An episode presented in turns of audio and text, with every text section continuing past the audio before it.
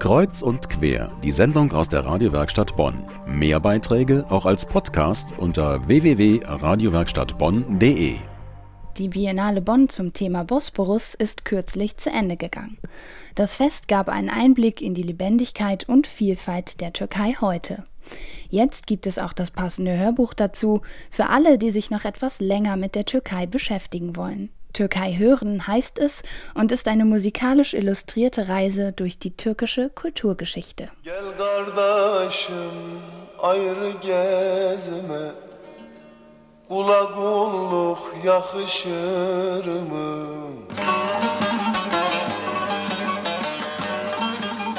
Hört sich so die Türkei an? Vielleicht. Aber dies war nur eines von über 50 Musikbeispielen, die auf der neuen CD Türkei hören zu finden sind. Wie kann man ein Land und seine Kultur zum Klingen bringen? Der Musikwissenschaftler und Türkei-Kenner Martin Greve hat sich genau damit beschäftigt. Er nimmt den Hörer mit auf eine stimmungsvolle und informative Reise durch die türkische Geschichte – ein schwieriges Vorhaben, erinnert sich Martin Greve. Am Anfang habe ich gedacht, es ist völlig unmöglich, Kulturgeschichte Türkei auf eine einzige CD zu packen. Äh, es ist viel zu kompliziert, es gibt viel zu viele Künstler, die Geschichte ist zu lang. Man kann das Thema überhaupt nicht eingrenzen. Was ist eigentlich die Türkei? Die gibt es erst seit 1923. Und das Osmanische Reich, das hat also Budapest umfasst und äh, Kairo und Mekka. Und das, das kann unmöglich alles mit äh, zusammen auf diese CD äh, gepackt werden. Martin Greve schafft es dennoch, uns ein Bild der Türkei zu geben. Auf dem Hörbuch erzählt der türkische Schauspieler Erkan Durmaz von den nomadischen Türken und der Kultur Alt-Anatoliens, von Byzanz, den Osmanen und der modernen türkischen Republik. Er erzählt von der Kuppel der Hagia Sophia in Istanbul, vom Tanz der Derwische, von den islamischen Mystikern, den Sufis, von Buchdruck, Schattentheater und von der hohen Kunst der Kalligraphie. Mit Sheikh Hamdullah entwickelt sich ein eigener osmanischer Schreibstil.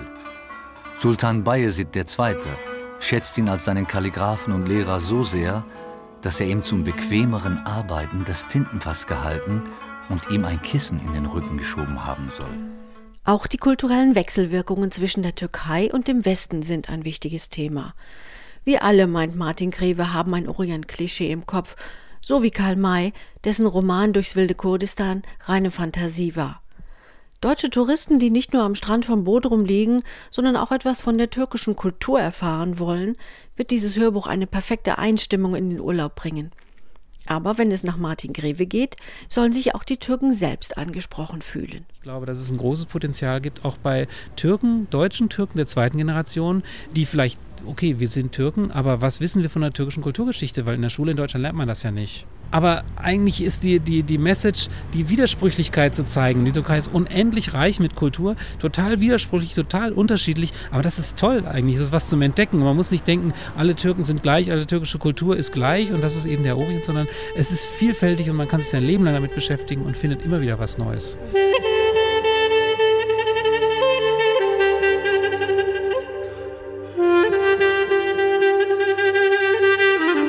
Gudrun von Schönebeck hat sich Türkei hören für uns angehört.